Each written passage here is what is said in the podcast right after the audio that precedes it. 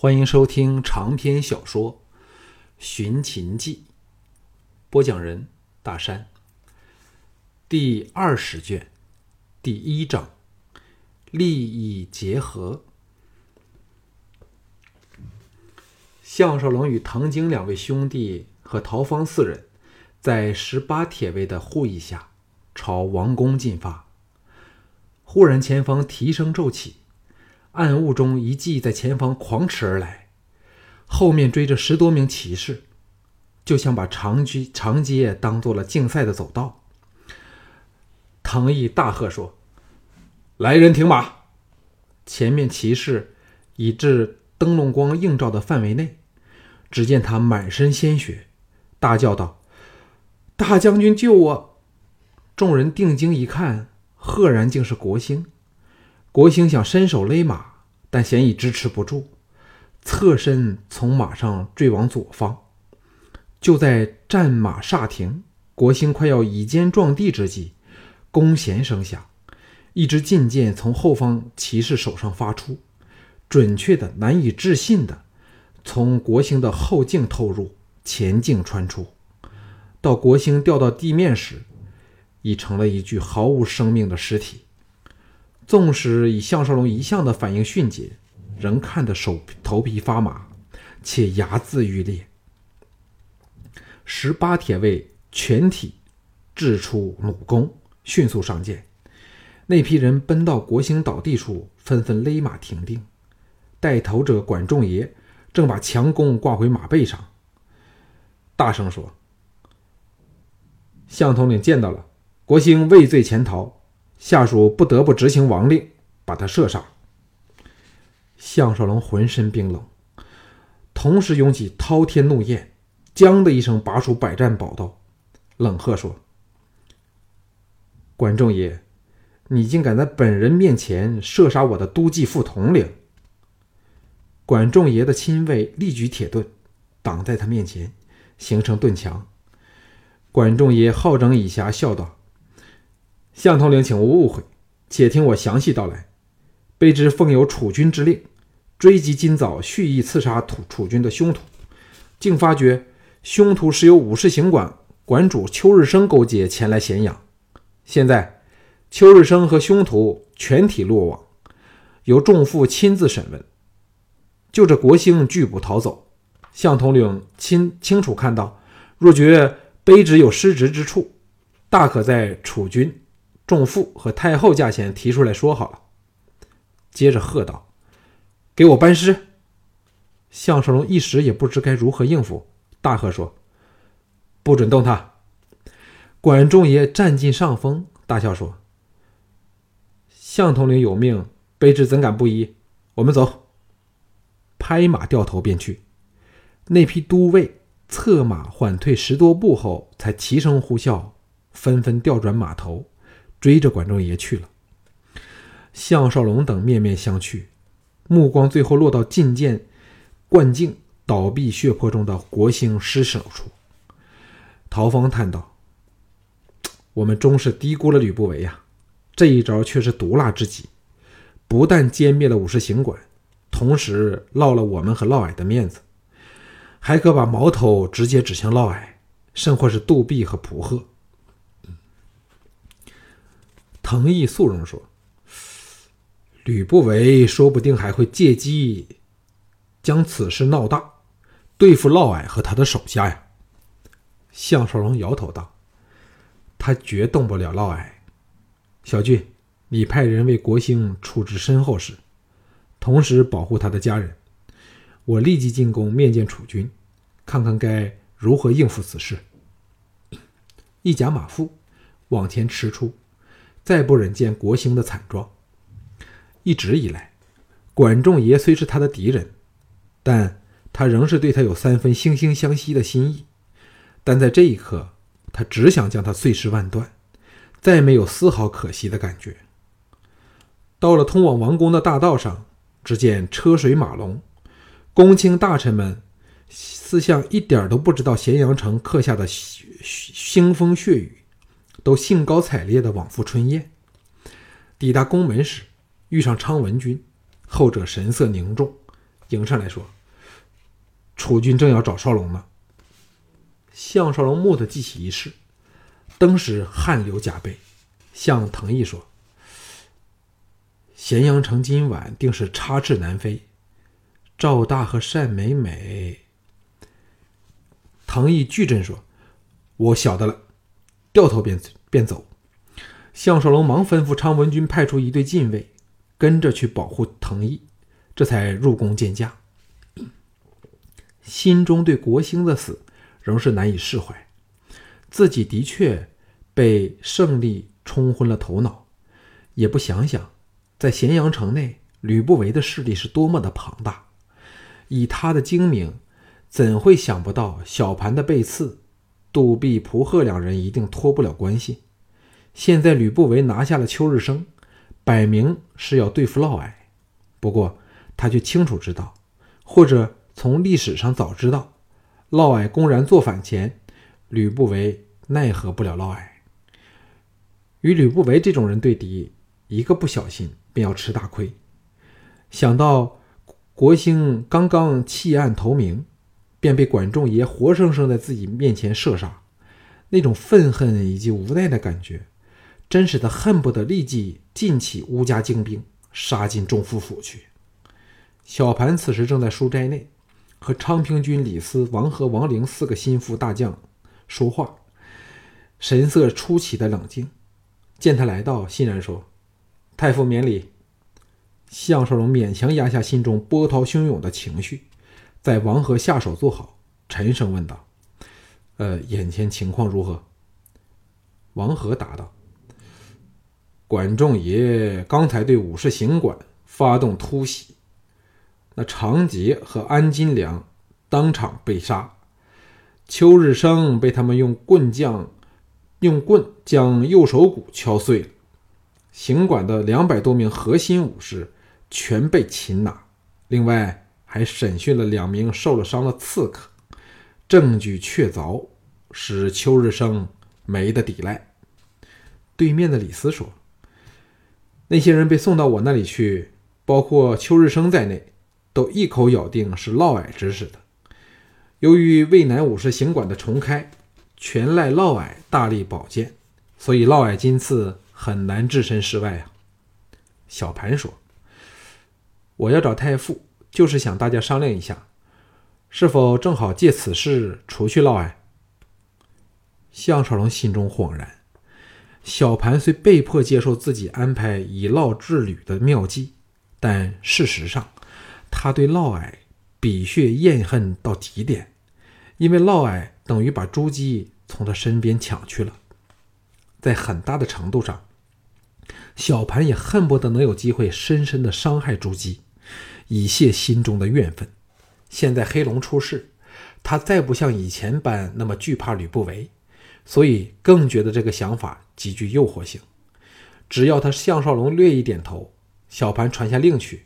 可能比小盘更恨嫪毐的吕不韦，便会立即派人去杀尽嫪毐的家将，真的阉了他，在屈打成招后，才交给李斯这个大法官处理。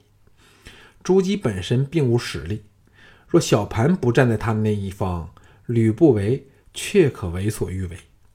项少龙叹了一口气说：“嫪毐现在在哪里？”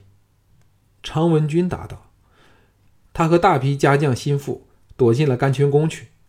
太后曾两次派人来召楚楚军，都被楚军婉拒了。项少龙至此才知道形势的险恶，事情来得太快了。吕不韦肯定早知邱日升与此事有关，故意挑了春宴举行之前动手，叫所有人都措手不及。众人目光都落到他身上，显示知道小盘心意，故既不敢反对。可能也不想反对，特留留待他说出能左右这个未来秦始皇的决定。事实上，项少龙也找不到反对的有力理由。只见小盘龙目生辉，一眨不眨瞪着自己，充满渴望和期待。小盘对他终有益于对其他人，尽管威权日增，但最后。仍是死心塌地的尊重他的看法。叹了一口气后，把管仲爷当着自己面射杀了国兴的事说了出来。众人同时色变。王陵大怒说：“这可是太过分了。”向少龙冷静地说：“这里没有半个人会为嫪毐之死叹一口气，但我们却不能不思量接续而来的后果。”接着向李斯使了个眼色，这可以说是要李斯表现他是否够朋友的机会了。现在小盘最信任的人，除了他项少龙外，就属李斯，其他都差了一截。李斯乃是极为精明的人，自知项少龙心意，肯定的微一点头，说：“若此刻除去嫪毐，最受打击的当然就是太后。这事若发生，”太后将威信荡然，再难亲政主事。在那种情况下，只要吕不韦廉洁朝中大臣，说不定可真的成为辅政大臣。那我们凭黑龙辛苦弄出来的形势，就会尽付东流了。王和陈胜说：“我们大可推举少龙以太傅的身份辅政。”尤其少龙今早护驾有功，兼之有黑龙出世，王绾和蔡泽等都知谁是真主。吕不韦就算要逆转形势，恐也扭转不来呀。长平君同意说：“没有人比少龙更适合做辅政大臣了。”项少龙苦笑道：“楚军和诸位这么看得起我，我自然很高兴。不过……”吕不韦金汤蓦然向嫪毐发难，故是怕我们革除管仲爷之职，但也未必真把矛头指至太后，可见定是另藏祸心。最后目的仍是要对抗我们那条宝龙啊！小盘沉吟半晌，点头说：“连我们都知道邱日升和杜弼、蒲贺暗地勾结，吕不韦没有理由不知道。但金汤他只针对嫪毐。”一句也不提杜弼和蒲贺，其中确实有点问题。李斯色变说：“会否吕不韦已与杜弼和蒲贺达成了秘密协议，牺牲邱日升以扳倒嫪毐和太后？那只要在……嘿！”众人众人同时色变。常文君失声说：“这绝非没有依据，因为蒲贺从机场返回来时。”被吕不韦邀上他的车同坐，说不定就在车内达成了协议。这就是政治了。尽管看似不可能，但在形势巨变下，敌对的人也可因权衡利害而换成而变成合作者。从吕不韦的立场来说，他与嫪毐和朱姬已是势不两立，以小盘和项少龙为首的政治集团更是和他仇深似海。若他不是有蒙骜在实的实力在支撑着，早连性命都丢了。但假如他和以城角为中心的利益集团结合，声势自然大是不同。小盘沉色神色凝重地说：“寡人倒没有想到这一点。”王陵吁出一口凉气说：“自黑龙出世，吕不韦和杜弼等都慌了手脚，在力图扳回大势下。”这样做毫不稀奇。为今，问题在我们都对嫪毐看不顺眼，是否该乘机放倒他呢？众人眼光再次落到项少龙身上。项少龙开始又感到宿命的无可改变，嫪毐是注定了不会这么快败亡的，所以众人才忽然有这样的想法冒了出来。对吕不韦来说，城角的威望。比小盘至少差了几条街，杜弼和蒲贺也远比不上王和、李斯和自己等人，所以，假若程角取代小盘为秦军，有被他操控的份儿，只有被他操控的份儿，而绝无自主之力。由此可见，他对小盘这个儿子已彻底失望了。微微一笑说：“嫪毐算什么东西？眼前我们最大的敌人只有吕不韦。”故暂时最聪明的做法，仍是留嫪毐以制吕不韦，然后再设法清除程角等人。那时就毋需愁吕不韦还有什么作为了。小盘仍有些不放心，皱眉说：“但我们有什么方法对付成角呢？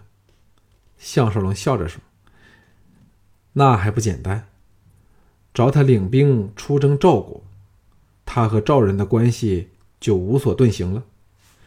众人同时拍案叫绝，这就是情报的重要。若非项少龙深悉蒲贺和赵国大将庞暖的关系，就难以想出这条妙计了。”小盘呆了一呆，接着哈哈大笑说：“没有比这更简单直接的方法了，但却需等待时机。现在黑龙才出师未久，寡人仍需一段时间去巩固权位。”李斯当了廷尉后，身份大是不同，一改以前的韬光养晦，发言说：“既是如此，我们就该让嫪毐清楚知道，吕不韦要毁了他，那他和吕不韦就更势成水火了。”王陵慎重地说：“但此事有利也有弊，可以想见，太后会由今次事件更清楚嫪毐的力量太过单薄，而会在以后不顾一切为他争取更大的权力呀。”王和审道：“无论他如何力争，总轮不到他去当大将军，能有多大作为啊？”小盘长身而起。众人慌忙肃立躬身。小盘意气飞扬地说：“寡人立即去主持春宴，向太傅可带一队禁卫，去把太后和那假阉官的护送来宫参与春宴。今次就算他气数未尽好了。”接着冷哼一声，径自去了。众人忙追随左右。项少龙想起要去见朱姬，立感头痛。谁想得到忽然会节外生枝，希望自己放大假的计划不要因此被打乱，那就谢天谢地了。项少龙领着十八铁卫和小盘最精锐的其中一个五十人组成的禁卫兵团，风驰电掣来到甘泉宫外。一队都尉横里冲出，拦着去去路。项少龙早知管仲爷会找手下包围甘泉宫，拔出百战宝刀，大喝道。谁敢阻我项少龙？铁骑禁卫一声喊，掷出盾牌、弩弓、长矛，组成阵势，把项少龙护在正中。弓矛前指，急冲过去。那些都尉哪敢反抗？鸡飞狗走，散往两旁。甘泉宫的吊桥升了起来，宫门紧闭。项少龙来到护着宫城的小河旁，勒马停定。管仲也领着许商和五六个都尉迎了上来。前者冷然说：“项统领不是参加春宴吗？”项少龙想起国兴，恨不得一刀把他杀掉。他来到近处，勒马停下，才微笑说：“假如项某向管大人掷出飞针，不知管大人有多少成把握可以避过呢？”管仲也和许昌同时侧变。目光落在他故意垂贴马身的右手去，前者勉强挤出一个笑容，说：“向统领说笑了，卑职只是……呃，当然只有受死的份儿了。”项少龙淡淡的说：“两位最好不要妄动，我项少龙更非说笑。你们这样把甘泉宫团团包围，已犯了冒犯太后的大罪。若我要把你们处决，谁敢说我做的不对啊？”许商恢复冷静，从容说：“向大将军误会了，我们只是奉仲父之命来保护太后罢了。”项少龙装作恍然地说：“哦，原来如此，那你们给我立即撤走，这保护之责就交给本大将军好了。”管仲也闪过怒容，垂头说：“谨遵大将军之命。”大喝道：“全部撤走！”一扭马头。转身驰去，蹄声骤起，眨眼间，所有都尉走得一干二净。项少龙朝甘甘泉宫门叫道：“老大人，请放下吊桥。”喳喳声中，吊桥降下。项少龙主众人收起武器，带头昂然驰入宫内。才进宫门，嫪毐和韩杰、令旗、嫪毐等迎了过来，人人全副武装。项少龙跳下马来，伸手和嫪毐相握，笑道：“嫪大人，请恕少龙来迟之罪。太后是否受惊了？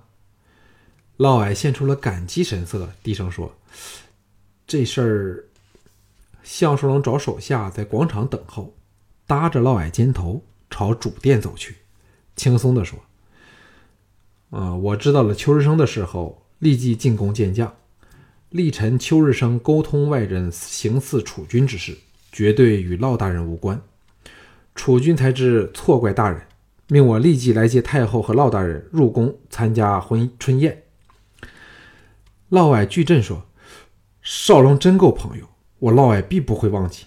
哎，我真不知邱日升为何竟竟会做出这种蠢事来，这对他有什么好处啊？项少龙低笑说：“对他当然大有好处，对杜弼和蒲贺更是大大有好处。只是嫪兄就半分好处都没有了。”嫪毐恍然大悟说：“这天杀的狗种，被人捉了还想要陷害我！”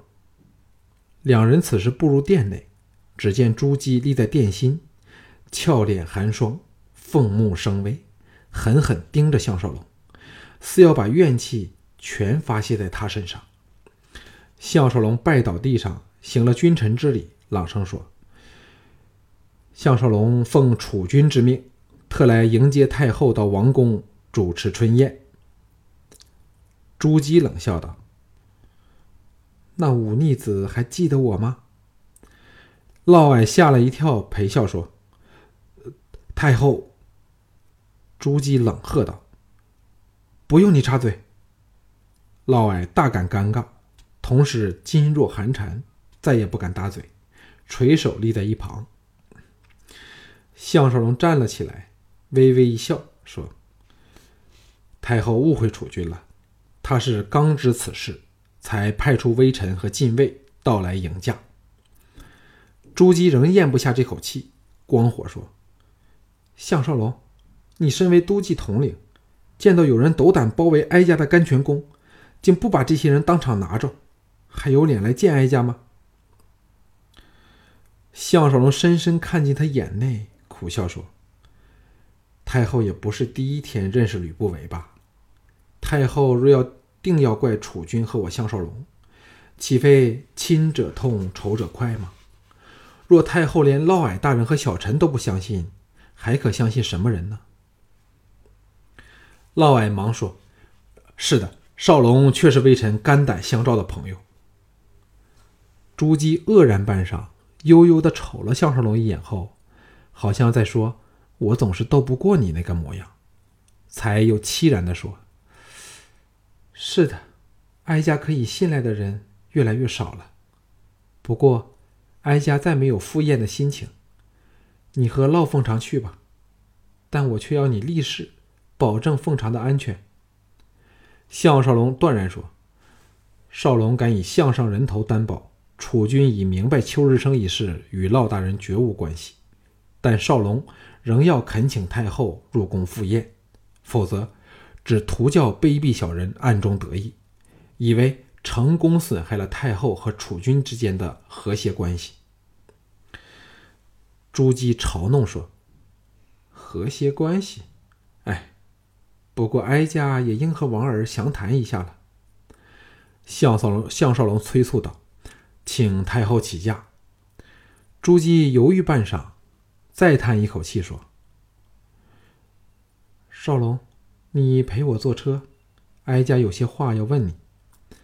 项少龙偷眼往嫪毐望去，只见他垂下头去，而妒忌之色则难以遮掩的一闪即逝，不由得心中叹息：嫪毐，你的心胸实在是太窄了，怎么能办大事呢？连我这个救命恩人你都这样对待，可知你的本性是多么的要不得了。